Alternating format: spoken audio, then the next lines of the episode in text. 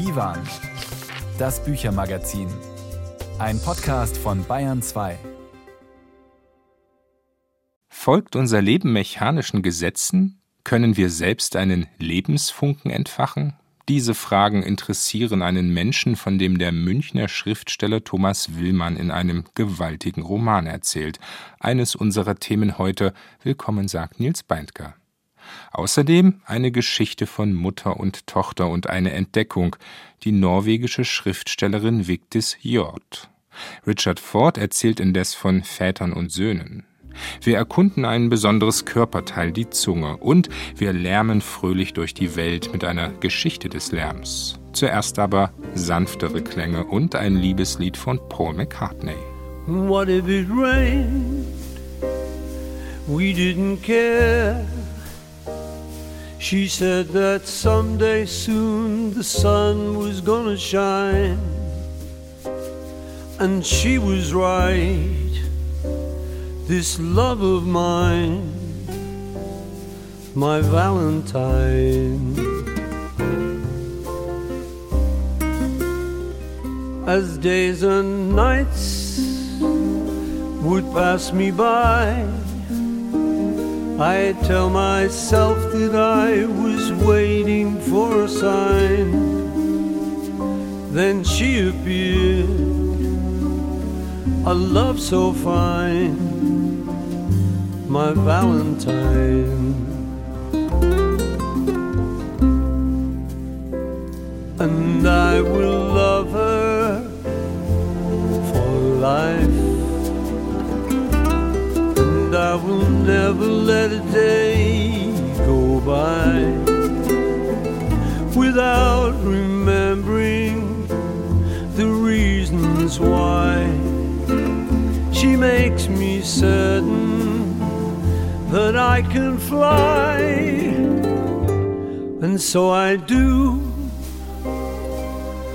Without a care.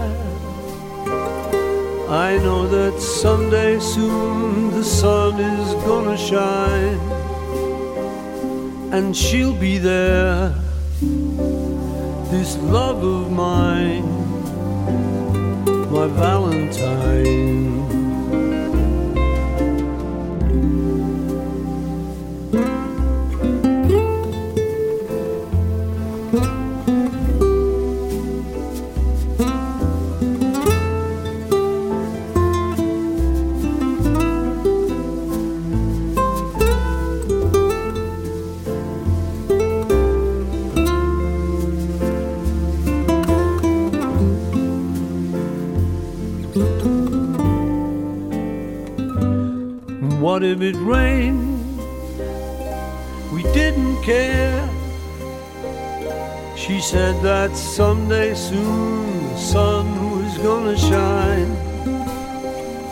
And she was right. This love of mine, my Valentine.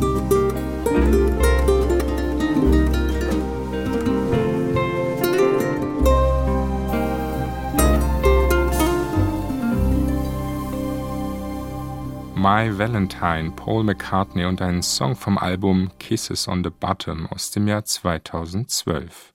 Die waren das Büchermagazin auf Bayern 2. Zum Valentinstag sind es zu Beginn des neuen und gleichnamigen Romans von Richard Ford noch drei Tage hin.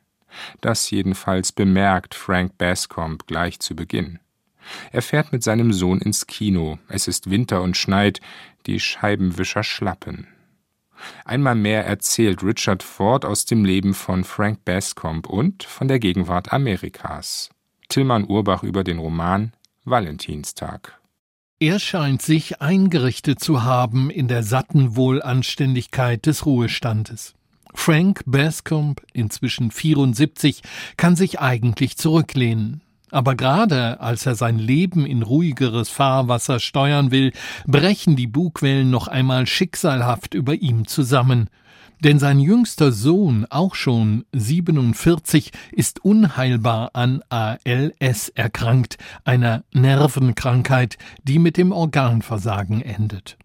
Frank bemüht sich um seinen Sohn, steht ihm in der Klinik bei einer medizinischen Versuchsreihe bei und kann doch nicht wirklich helfen. Und so habe ich mir als Verarbeitungsstrategie für Paul und mich ausgedacht, dass wir morgen, wenn er rauskommt, eine nahezu epische Fahrt gen Westen unternehmen werden. Eine Lewis und Clark Expedition der letzten Stunde. Munter hinaus durchs windrige Minnesota und weiter in die South Dakota Prärie bis hin zum Mount Rushmore, den ich 1954 mit meinen Eltern besichtigte. Ein fernliegendes Ziel, fernliegenderweise im tiefsten Winter angepeilt, aber möglicherweise findet Paul es ja urkomisch und es kann seine Verzagtheit, seine Verzweiflung, dass nichts mehr zu machen ist, verdrängen. Valentinstag, der neue Roman von Richard Ford, ist im Grunde ein Roadmovie. Und so geht es auch um Landschafts- und Stadtporträts, um das weite, stumme Rund einer vereisten Ebene, die sich trost und ereignislos zum Horizont streckt, um gesichtslose Vorstädte, die ein eisiger Winter im Griff hat. Vater und Sohn verstehen sich nicht sonderlich. Auch jetzt bleibt vieles ungesagt, aber was sich nach wehleidigem Abgesang anhört, ist ein echtes Lesevergnügen so sarkastisch, unsentimental und ja humorvoll wie Ford sein Personal mit der Szenerie umgehen lässt. Eine moderne Heldenreise? Nun, ich habe es nicht so mit Helden. Meint Richard Ford. Ich habe nur versucht, die Aufmerksamkeit des Lesers ganz nah an Menschen mit einem unverwechselbaren, aber normalen Leben heranzuführen und den Leser davon zu überzeugen, dass so ein gewöhnliches Leben letztlich ein gutes ist, dass es am Ende irgendwie aufgeht. Tatsächlich ist Frank Bascomb ein Durchschnittscharakter, ohne wirkliche Begabungen oder herausstechende Eigenschaften. Einer, der sich durchwurstelt. Die Leser und Leserinnen kennen ihn aus verschiedenen Romanen, sind ihm durch verschiedene Lebensalter und Phasen gefolgt. Über Jahrzehnte veränderte sich seine Lebenswirklichkeit. Und so hat man Fords Romane auch als Chronik eines sich wandelnden Amerika gelesen. Das scheint mir eher ein Blickwinkel von außerhalb der USA zu sein, was prinzipiell nichts Schlechtes sein muss. Ich habe einfach über einen Mann mit Namen Frank Bascomb geschrieben und über das, was ihm passiert. Es war niemals meine Absicht, eine Chronik der USA zu verfassen. Das entspräche gar nicht meinen literarischen Stärken. Wiegelt Richard Ford ab. Trotzdem war und ist das Setting der Bascom-Romane jeweils eng mit der aktuellen Situation der USA verknüpft. Die politische Wirklichkeit spielt auch in Valentinstag hinein mit den beiden großen Gegenspielern Biden und Trump, den unversöhnlichen Lagern von Demokraten und Republikanern wenn auch nur als atmosphärische Grundierung. Ich habe ziemlich viele Ängste, was die Zukunft der USA betrifft. Also, Allerdings besitze ich auch eine gewisse Zuversicht. Aber die stützt sich auf die Vergangenheit. Ich denke, dass es klug ist, sich auf die Vergangenheit zu verlassen, ein Gefühl für die Geschichte zu entwickeln. Aber ich befürchte, viele Menschen teilen mein Geschichtsbewusstsein nicht. Deshalb meine ich, dass der rechte Flügel genau wie in Deutschland, genau wie in Frankreich, kein Geschichtsbewusstsein hat und keine wirkliche Zuneigung für unser Land besitzt. Ich glaube, dass der rechte Flügel sehr nihilistisch ist und dass sie den Willen haben, das Land zu spalten, es zu zerstören. Davor habe ich Angst. Ich bin alt.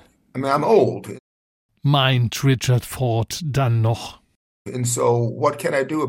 Was kann ich also dagegen tun? Wählen gehen? Ich kann Geld für Kampagnen spenden. Ich kann als guter Bürger handeln und ich kann Bücher schreiben. Aber ich habe kein gutes Gefühl, was den rechten Flügel in den Vereinigten Staaten angeht. Ich denke, die sind, wie ich schon sagte, ziemlich nihilistisch und auch ziemlich dumm. Also Richard Ford ist im Gespräch eh nicht so der Mann der großen Worte und schreibt doch umso eindringlichere Bücher. Am Ende von Valentinstag sind sie doch Helden, Frank Bascomb und sein Sohn Paul. Sie sind sich näher gekommen, wenn auch eher auf nonverbaler Ebene in der überheizten Enge des Wohnmobils, wo der körperliche Verfall des Sohnes die ganze Barmherzigkeit des Vaters einfordert. Es ist die literarische Schilderung des normalen Lebens mit all seinen Tücken, dem Fords Bücher ihre besondere Dringlichkeit verdanken. Der neue Roman macht da keine Ausnahme. Tillmann Urbach über Valentinstag, den neuen Roman von Richard Ford, übersetzt von Frank Heibert und bei Hanse erschienen. Ende Oktober ist Richard Ford auf Lesereise in Deutschland. Am 25. ist er zu Gast im Münchner Literaturhaus. Die norwegische Schriftstellerin Vigdis Hjorth erzählt eine Geschichte von Mutter und Tochter und eine ganz schön heftige. Geboren 1959 in Oslo, gehört Vigdis Hjorth längst zu den wichtigen Autorinnen in ihrer Heimat. Sie hat zahlreiche Romane geschrieben und kann nun mit Die Wahrheiten meiner Mutter erstmals auch in deutscher Übersetzung entdeckt werden. Brigitte Neumann eine arrivierte Malerin aus den USA kehrt anlässlich einer bevorstehenden Ausstellung in ihre Heimat Norwegen zurück. Die Kuratorin wünscht sich, dass die Künstlerin ihr weltbekanntes Triptychon Mutter und Kind mit weiteren Bildern zum Thema ergänzt. Die Malerin, von der wir nur den Vornamen Johanna erfahren, stimmt zu, verliert aber bald das Interesse an diesem Projekt, denn immer mehr festigt sich die Gewissheit in ihr, dass sie nicht wegen der Ausstellung, sondern wegen ihrer Mutter zurückgekommen ist. Johanna hat wichtige Fragen an sie. Bitte lass mich deine Augen sehen deine großen, dunklen Augen. Sie sind kalt, ja, das weiß ich. Aber lass sie mich anschauen, lass mich tief in sie hineinsehen und sehen, ob es in der tiefsten Tiefe einen Gedanken für mich gibt, einen kleinen, guten Gedanken. Die Mutter ist in Johannas Augen ein Rätsel, da sie sich stets vor ihr zurückzog, den Kontakt mied und ganz und gar wie der Besitz des Vaters, eines Anwalts, wirkte. Das war von Anfang an so und verstärkte sich, als die Tochter ein Talent zum Zeichnen entwickelte. Denn der Vater hatte eine Karriere als Juristin für Johanna vorgesehen, ein Plan, dem die Mutter sich selbstverständlich anschloss. Wenn Johanna Aufschluss über ihre Mutter wollte, musste sie ihre Fantasie bemühen. Deshalb heißt der Roman von Vigdis Hjorth Die Wahrheiten meiner Mutter. Es gibt zu viele davon. In den tagebuchartigen Texten, aus denen sich der Roman zusammensetzt, beschreibt Johanna diese Mutter, wie sie sie in sich spürt, eine Infektion von Traurigkeit und Kälte, Distanz und Abwehr.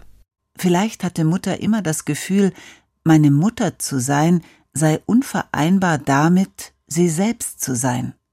Aber die Mutter lehnt auch nach 30 Jahren jeden Kontakt ab. Sie nimmt das Telefon nicht ab, wenn Johanna anruft, beantwortet ihre Briefe nicht, lässt von der jüngeren Tochter ausrichten, dass sie mit Johanna fertig sei.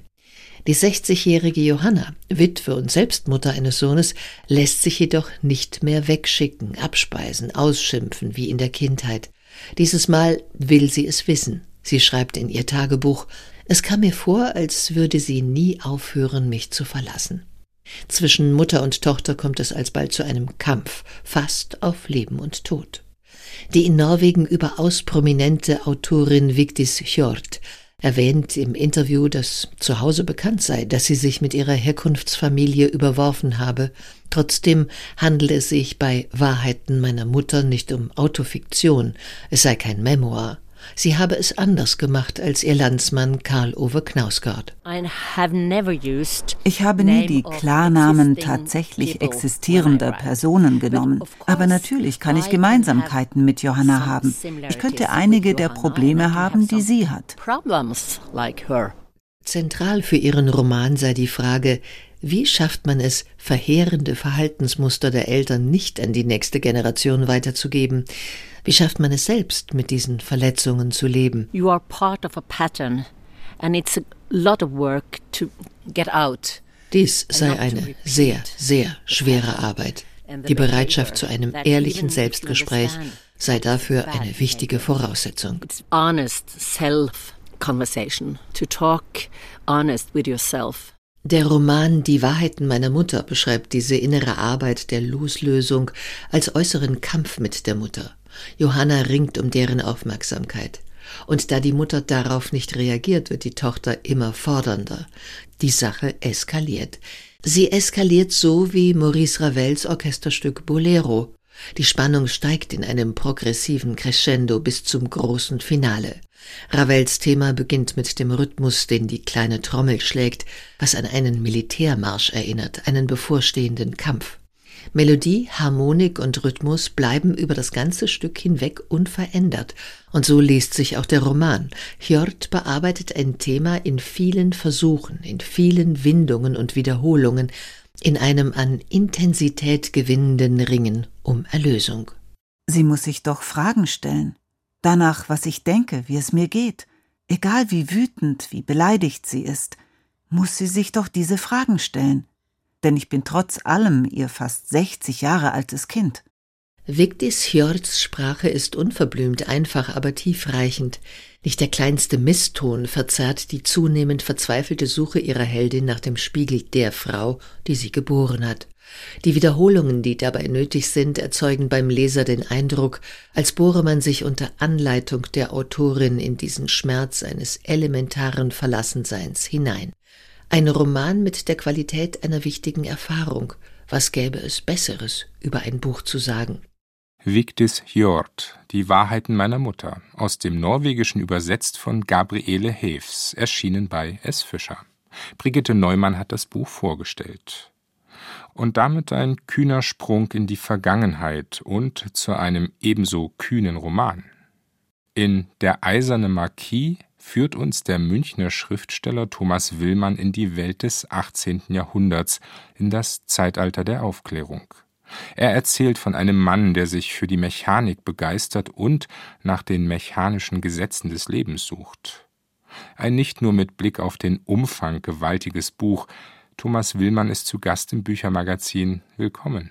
Danke für die Einladung. Thomas Willmann, was macht die Welt des 18. Jahrhunderts, das Zeitalter der Aufklärung, für Sie so faszinierend?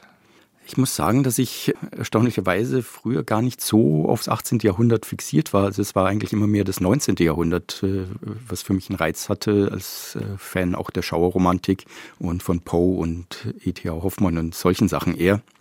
Aber ich hatte schon immer eine Faszination für eben diese mechanischen Sachen, also diese Androiden sozusagen, die im 18. Jahrhundert eine große Konjunktur hatten, wo es also Uhrmachermeister gab, die menschenähnliche Geschöpfe geschaffen haben, die Musik machen konnten, auch berühmt von Vaucanson, eine Ente, die tatsächlich nicht nur essen, sondern auch ähm, auf gut Deutsch kacken konnte. Und über diese Faszination bin ich zum 18. Jahrhundert gekommen und wusste, da will ich was machen. Und dann hat sich so der Rest des 18. Jahrhunderts da quasi drumherum gelegt, weil dann natürlich alles mit allem zusammenhängt. Wo Cossong ja auch eine Figur, die im Roman eine Rolle spielt. Ihr Roman Der eiserne Marquis Thomas Willmann erzählt zum einen von Jakob Keiner, das jedenfalls ist der Name, den sich dieser Mensch nach einer existenziellen Zäsur in seinem Leben gibt. Er begeistert sich von Kindesbeinen an für Mechanik, macht dann eine Uhrmacherlehre in Wien, verliebt sich unglücklich, flieht nach Preußen, geht zur Armee und lernt schließlich einen französischen Aufklärer kennen, diesen Marquis. Jakob zieht mit ihm dann weiter nach Paris. Wie ist diese Hauptfigur, dieser Jakob, entstanden? Wichtig war für das Buch als Initialzündung, quasi ein Bild, ich möchte es jetzt nicht näher beschreiben, weil es ist eigentlich genau das Finale des Ganzen und das wäre jetzt ein großer Spoiler. Das werden wir hier nicht verraten. Nein, aber es war dieses, also so viel kann ich glaube ich sagen, diese Apparatur sozusagen, die man da am Ende im Finale kennenlernt. Ein gruseliges Finale. Ja, ähm, da sind wir dann doch in der Schauerromantik gelandet. Die war irgendwann plötzlich in meinem Kopf, so als Bild. Da wusste ich noch gar nicht, wo das hingehört. Da habe ich auch nicht gedacht, dass das was mit dem 18. Jahrhundert zu tun hätte. Aber dieses Bild war da. Und irgendwann gab es eben diesen Kurzschluss mit äh, meiner Faszination für diese Mechanik des 18. Jahrhunderts. Und da wusste ich, ah, dieses Bild gehört dahin. Und dann war so relativ schnell in meinem Kopf eigentlich, also zunächst natürlich die Frage, wie kommt es dazu? Was ist da passiert? Und welche Personen stehen in dieser Szene rum?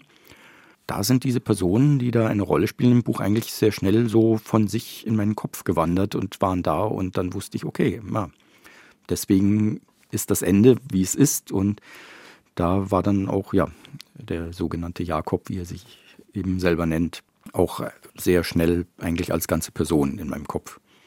Die andere Hauptperson ist dann eben der Marquis, der ja erst spät in Jakobs Leben tritt. Äh, mit ihm begegnen wir einem Mann der Aufklärung und der Vernunft, von Krankheit gezeichnet und gleichzeitig doch von so großer Neugier erfüllt, aufmerksam verfolgt er die wissenschaftlichen Debatten der Zeit im vorrevolutionären Frankreich.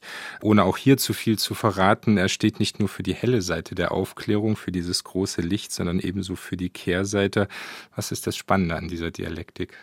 Viel am Marquis ist tatsächlich auch meiner eigenen Weltsicht geschuldet. Aber es ist eben diese große Frage der Aufklärung, was hilft all die Erkenntnis? Also ich bin durchaus auch der Meinung, dass man nicht drumherum kommt, zu versuchen, so gut wie möglich zu erkennen, was ist, ob es einem jetzt passt oder nicht. Aber am Ende steht man ja trotzdem genauso da wie alle anderen, die kein Fünkchen Erkenntnis haben, mit der Tatsache, dass das Ganze endlich ist die Endlichkeit, auch das ist ein großes Thema in diesem Roman, in der Eiserne Marquis. Jakob Keiner ist nicht nur Uhrmacher, ein Handwerker mit einem so großen Geschick, selbst im Umgang mit kleinsten Sprungfedern. Er ist ebenso, so lese ich den Roman, ein Künstler.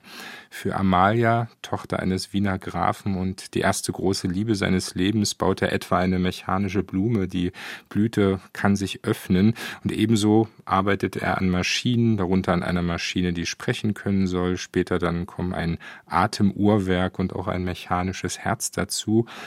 Und eben dann eine schreckliche Entdeckung. Jakob ist getrieben von der Frage, ob unser Leben nach mechanischen Gesetzen funktioniert, ob es einen Lebensfunken gibt und das Leben folglich reproduzierbar ist. Was hat Sie an diesem Thema, an dieser künstlichen Erschaffung von Leben interessiert?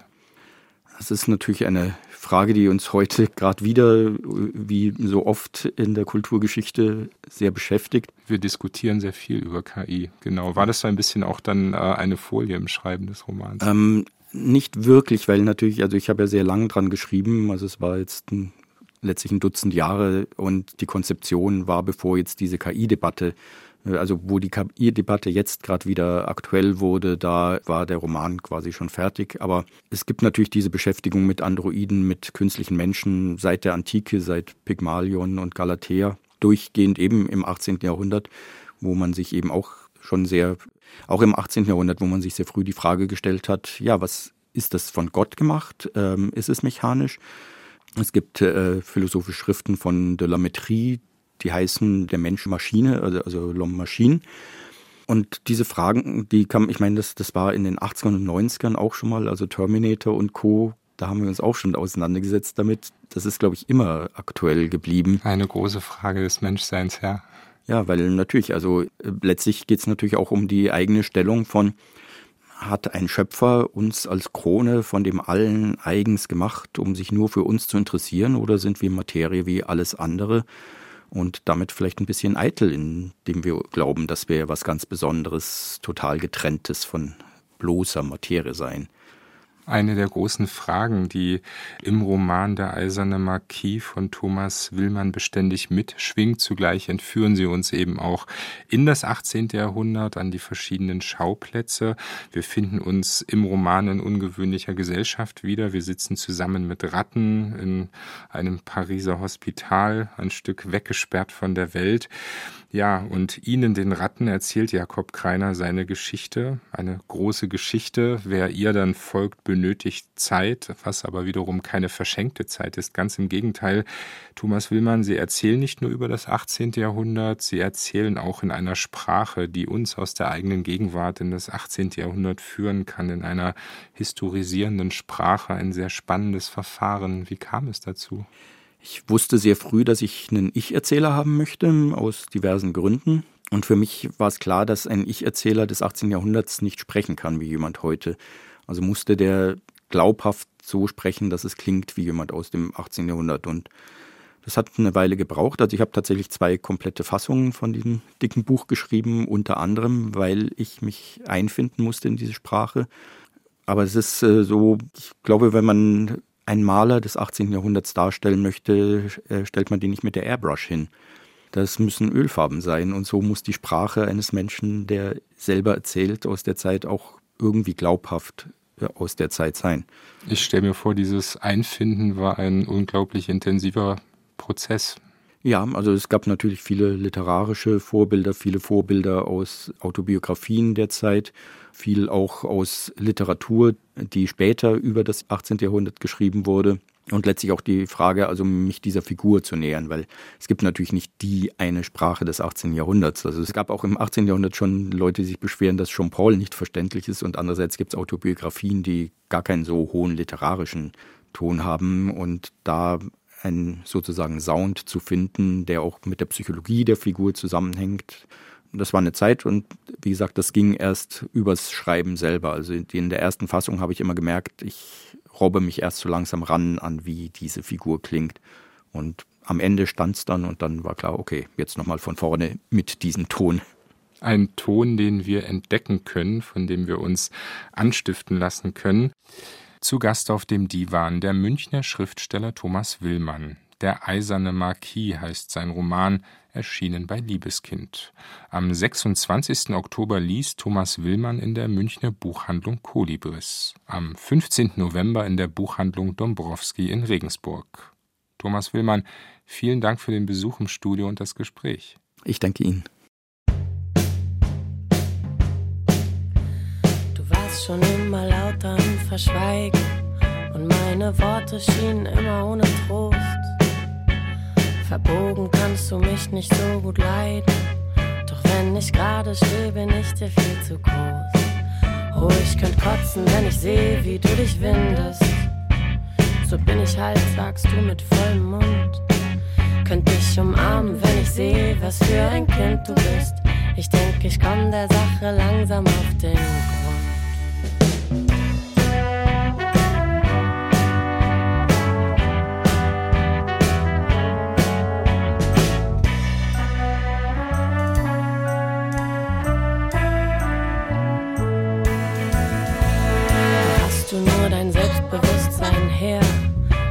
Doch gleich und trotzdem weißt du's meistens besser.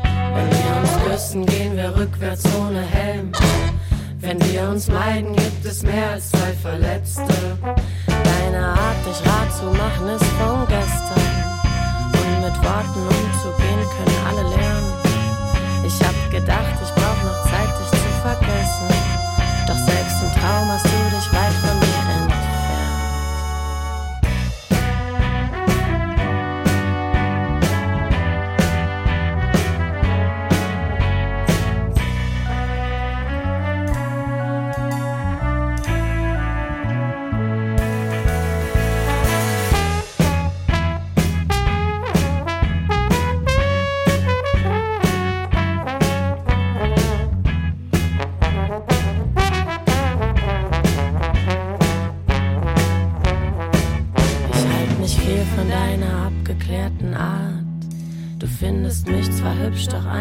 zu behaart.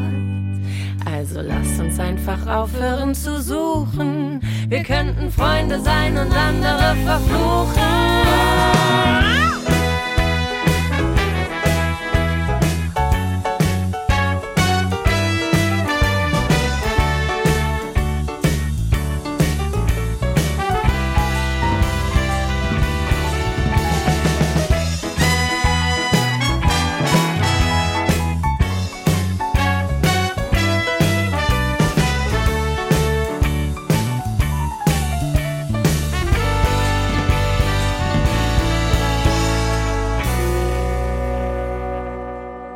Schon immer lauter Fräulein Smiller aus Berlin hier im Büchermagazin Divan auf Bayern 2.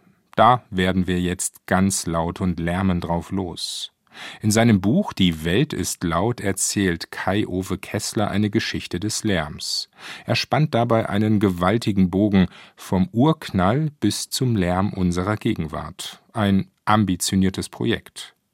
Thomas Kretschmer ist mit Kai-Ove Kessler auf akustische Welterkundung gegangen. Wir drehen auf.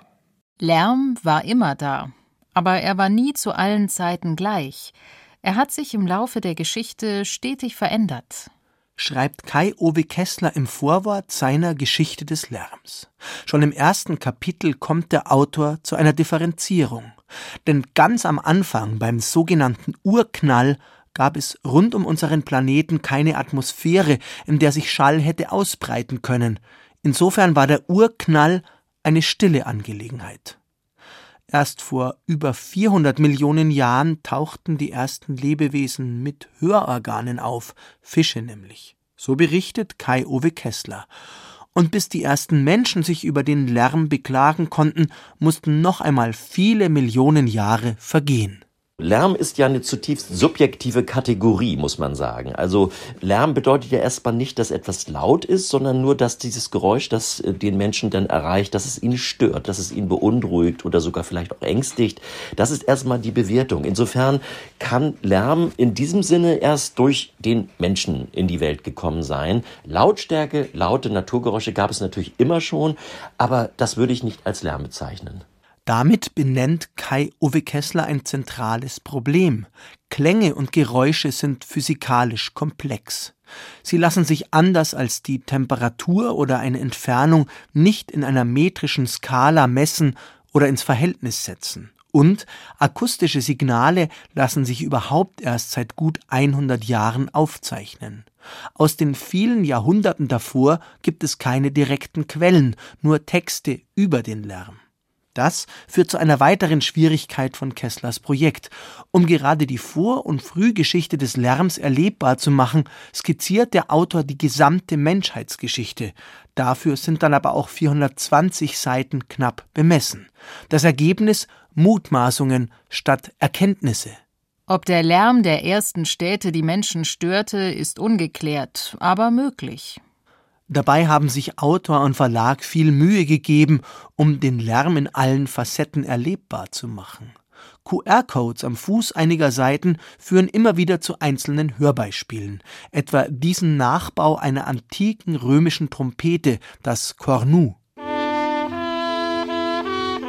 Epochen mit guter Quellenlage beschreibt Kai-Ove Kessler sehr anschaulich. Über die Geräuschkulisse des antiken Roms haben viele Autoren der damaligen Zeit geklagt. Besonders schön der Stoiker Seneca, der bei Lärm alles andere als stoisch geblieben ist. Du bist aus Eisen oder taub, wenn unter so buntem und misstönendem Geschrei je deine Gedanken in Ordnung blieben. Und schon läutet die Glocke das Mittelalter ein und mit ihm 1000 Jahre, die stark geprägt sind von der Kirche. Die Glocke rief nicht nur zum Gottesdienst, sie stand für die allumfassende Macht der Kirche in dieser Zeit. Doch die Kirche bekam im späteren Mittelalter nicht nur akustische Konkurrenz. Mit Wind- und Wassermühlen kommt in dieser Zeit das Hintergrundrauschen in die Welt, das sie bis heute prägt. So beschreibt Kai-Uwe Kessler das Phänomen das Geräusch der Fabriken im Hintergrund, das entstand im Hochmittelalter und das hat sich bis heute gehalten. Insofern äh, ist es nicht unbedingt so, dass wir heute in der lautesten Epoche leben, aber wir leben weiterhin in einer Epoche, die durch das Hintergrundrauschen von Industrie, Gesellschaft und Stadtleben insbesondere geprägt ist. Kai-Uwe Kessler schildert in seinem Buch viele bisher kaum gehörte Zusammenhänge wie diesen. Doch leider hat es auch weniger erfreuliche Seiten. Sein Kapitel über das Mittelalter stützt der Autor hauptsächlich auf das Buch eines schwäbischen Heimatforschers. Diese Hauptquelle ist aber schon über 40 Jahre alt. Das ist tatsächlich ärgerlich. Manchmal wird's auch unfreiwillig komisch, wie bei der Dampfmaschine. Ihr Schmauchen, Dampfen und Zischen drang bereits seit etwa 1600 aus Werkstätten und Ingenieursstuben in Europa, unterbrochen von aus Fehlfunktionen resultierendem Knallen. Mit den Maschinen kommt der Krach über die Menschen, die sich, wer kennt es nicht aus eigener Anhörung, gern einmal akustisch aufschaukeln bis nur noch die Hausordnung für Ruhe zu sorgen vermag. Schon im 19. Jahrhundert, das konstatiert Kai-Uwe Kessler, wurde Lärmkritik gerne gleichgesetzt mit Fortschrittsfeindlichkeit. Dabei macht der Mensch den meisten Lärm doch selbst.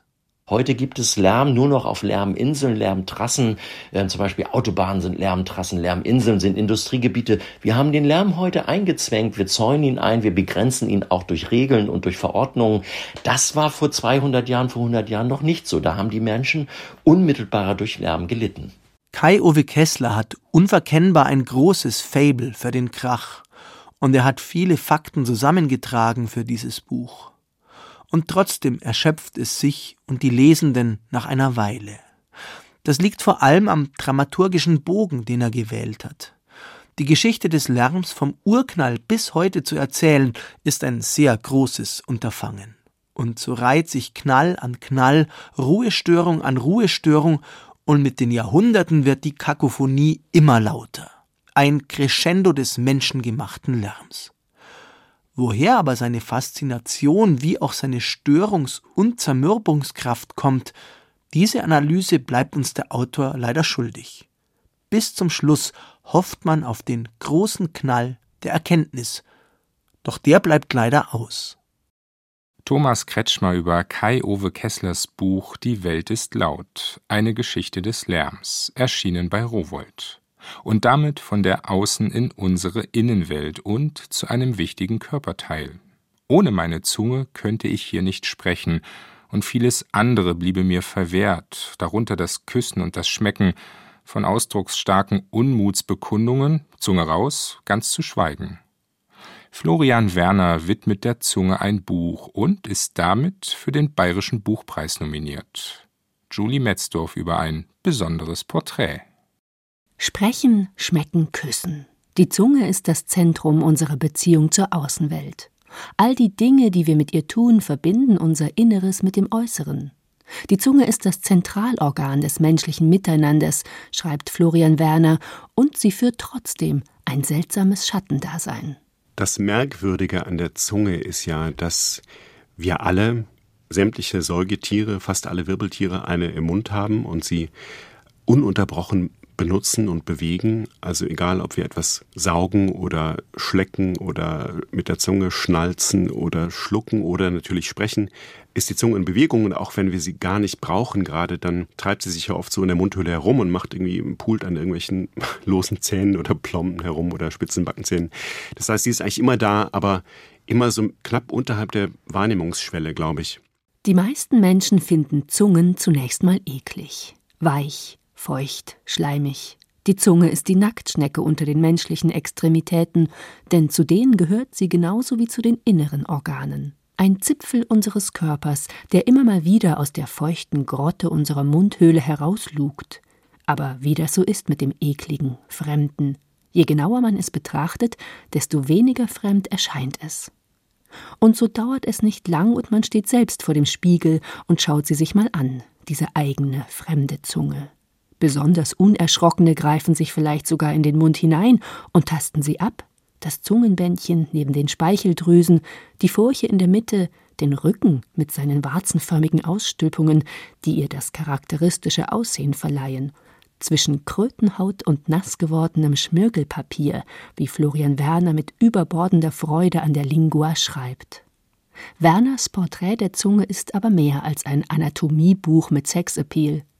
Dem Autor gelingt der Spagat zwischen Cocktailpartywissen über Giraffen und Chamäleonzungen und ernsthafter Gegenwartsanalyse. Denn der Umgang mit der Zunge erzählt etwas über unsere Zeit und Gesellschaft. Zunge zeigen galt jahrhundertelang als verpönt. Als Mitgefangene der Kehle fiel sie wie diese in die Kategorie Höllenschlund und Unterwelt. Die wenigen Zungen in der Geschichte der Kunst gehören Monstern oder Narren. Die Wende kam in den 50ern des letzten Jahrhunderts. Albert Einstein streckte einem nervigen Fotografen die Zunge heraus. Das Bild wurde zur Ikone und kann als Dammbruch für die neue Sichtbarkeit der Zunge gelten. Und merkwürdigerweise ist Albert Einstein damit durchgekommen. Ich glaube, den meisten Menschen würde so ein Foto oder hätte es zumindest damals auch Anfang der 50er Jahre ungeheuer geschadet. Wahrscheinlich, wenn ein Student oder eine Studentin Einstein die Zunge rausgestreckt hätte, dann hätte es doch rigorose Strafmaßnahmen gegeben. Aber er durfte das irgendwie als Nobelpreisträger und so genialisch verwuschelter Sympathieträger der Welt.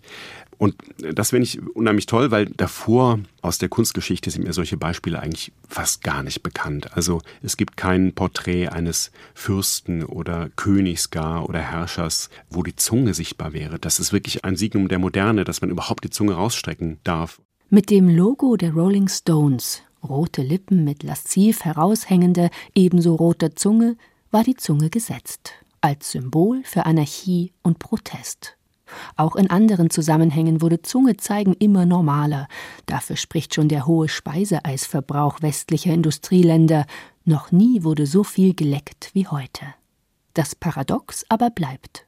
Noch immer gilt die Zunge als menschlich und animalisch zugleich. Zungenküsse etwa sind ein Alleinstellungsmerkmal des Menschen. Dabei sind sie tierischen Ursprungs. Analog zu den Vögeln haben wohl auch menschliche Muttertiere ihren Kindern ehemals die Nahrung vorgekaut. Es ist die besondere Beweglichkeit der menschlichen Zunge, der wir die Sprache verdanken, die uns von den Tieren unterscheidet.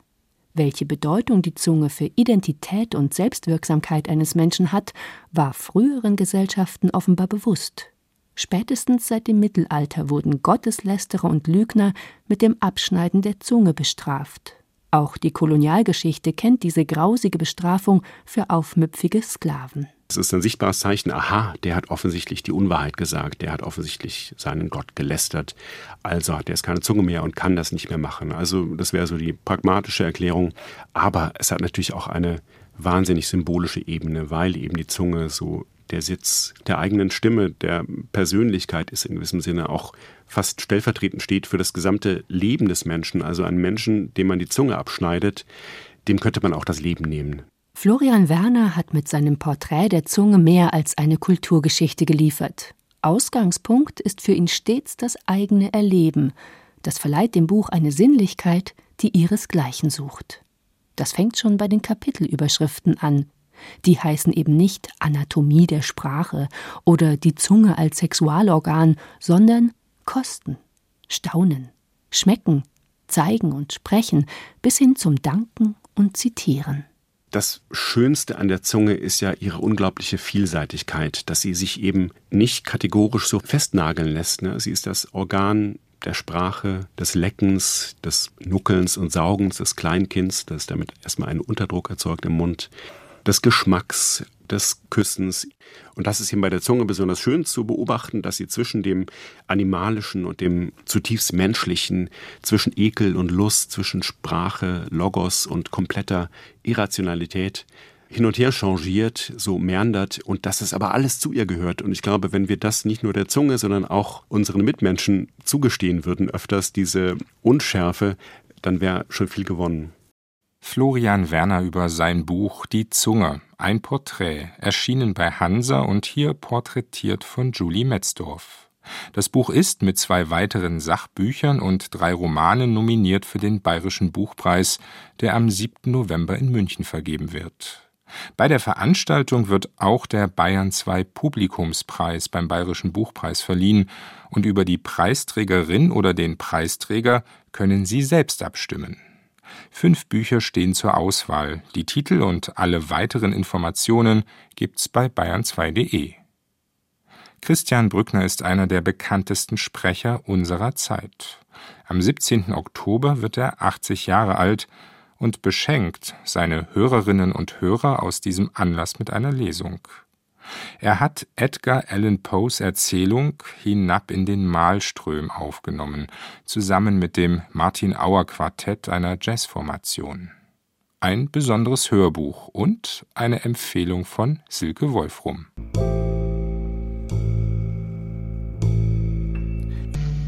Vor drei Jahren noch, sagte er schließlich, Hätte ich diesen Weg gerade so leicht und ohne Ermüdung gemacht wie der jüngste meiner Söhne, aber dann hatte ich ein Erlebnis, wie wohl kein Sterblicher vor mir, wenigstens wie es keiner überlebte, um davon zu berichten.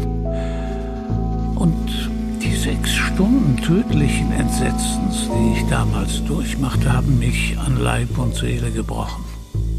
Die Geschichte, die er jetzt gleich erzähle, sei schauderhaft, warnt der vermeintlich alte Mann zu Beginn den Ich-Erzähler.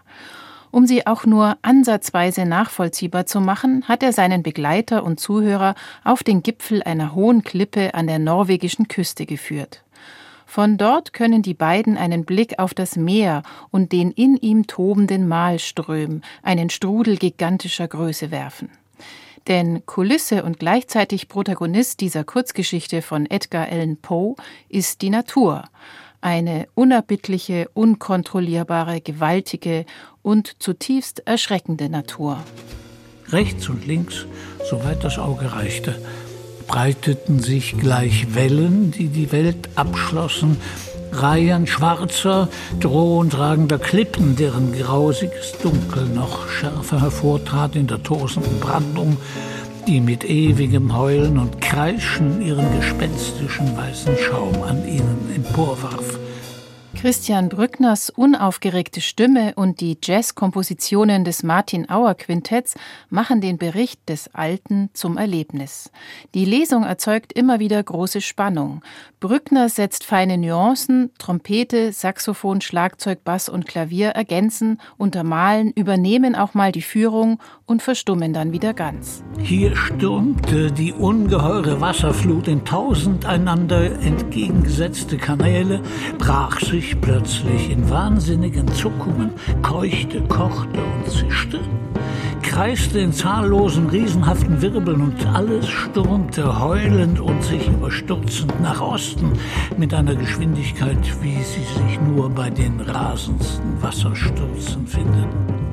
Der Alte erzählt, wie er bei einem Sturm auf hoher See seine beiden Brüder verlor und selbst dem Tod oder besser dem todbringenden Mahlström ins Angesicht blickte. Wie reagiert ein Mensch in dieser Lage? Wie entkam der Alte dem unerbittlichen Strudel? Die Antwort ist überraschend und gleichzeitig unglaublich. Der Alte wurde gerettet und ist fortan, wie viele Figuren von Edgar Allan Poe, zu einem Leben in der Einsamkeit verurteilt. Die mich an Bord zogen, waren meine alten Kameraden und täglichen Gefährten aber sie kannten mich ebenso wenig, wie sie irgendeinen Wanderer aus dem Reich der Schatten gekannt haben würden. Mein Haar, das tags vorher rabenschwarz gewesen, war so weiß, wie sie es jetzt erblicken. Man sagt auch, mein Gesichtsausdruck habe sich völlig verändert. Ich erzählte ihnen meine Geschichte. Man glaubte sie mir nicht. Ich erzähle sie jetzt Ihnen, doch kann ich auch von Ihnen kaum erwarten, dass Sie mir mehr Glauben schenken als die Fischer von den Lofoten. Edgar Allan Poe Hinab in den Mahlström, übersetzt von Gisela Etzel und gelesen von Christian Brückner. Das Hörbuch aufgenommen zusammen mit dem Martin Auer Quartett ist bei Argon erschienen als Download und als CD fehlt eine noch im Divan auf Bayern 2, Walli, unsere literaturaffine Taxifahrerin, Woche für Woche von unserem Autor Thomas Kastura ins Gespräch gebracht mit verschiedensten Köpfen und Figuren der Weltliteratur. Ehe Walli gleich aufbricht zur nächsten Runde, rasch noch die Auflösung des Rätsels aus der vergangenen Sendung. Gesucht war Cordelia aus Shakespeares König Lear. Als Gewinner ausgelost wurde Johannes John aus München. Herzlichen Glückwunsch, Ihr Wunschbuch ist auf dem Weg zu Ihnen. Und nun neue Fahrt, neues Glück. Servus, ich bin's, die Walli. Wo darf's denn hingehen? Ich muss in diese Talkshow. Das Studio soll in Berlin-Adlershof sein. Ja, ja, kenn ich. Man hat mich eingeladen. Ein wenig PR schadet nie. Sind Sie Politikerin? Nein. Menschenfreundin. Aha. Psychiaterin, um genau zu sein.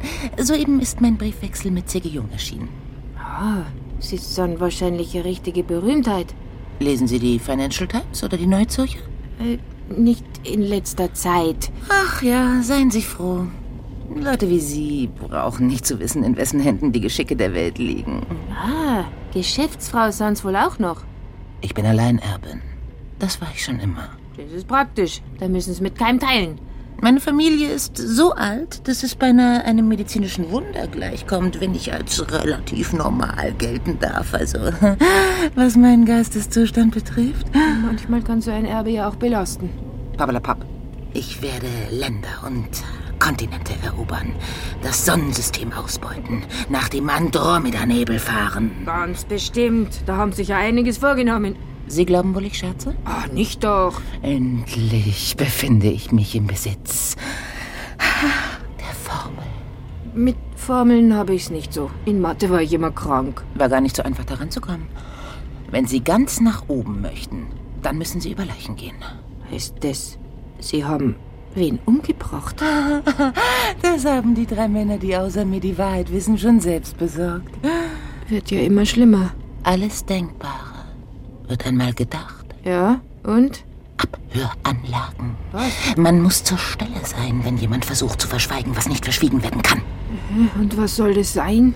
Das Geheimnis der Wissenschaft. Das System aller möglichen Erfindungen. Vielleicht fahre ich besser zur Nervenklinik. Ich mache einmal eine Musik an. Ach, auch so ein Spiel mit den Naturgesetzen. Klassik, wo ist denn der Klassiksender? Moment! Ist das nicht die Kreuzersonate? Könnte schon sein. Das bringt mich auf eine Idee. Fahren Sie zum nächsten Musikgeschäft. Was? Äh, nimmer zum Fernsehen jetzt. Ich werde Einstein eine neue Geige kaufen. Einstein? Ist der nicht schon längst tot? Ah, das Andante spielt er zwar barbarisch, aber die beiden anderen haben dadurch etwas Unterhaltung. Ja, ganz bestimmt. Es hilft nichts, die Narrenkappe aufzusetzen. Jeder Fluchtversuch ist sinnlos. Das fürchte ich auch. Und wer saß heute im Taxi von Walli? Schreiben Sie uns die Lösung und den Titel Ihres Wunschbuchs aus dieser Sendung an die Adresse Bayerischer Rundfunk, Divan 81011 München oder per E-Mail an divanetbayern2.de. Wir drücken die Daumen und wir beschließen das Büchermagazin für heute. Nils Beindke verabschiedet sich im Namen des Teams. Eine gute Zeit.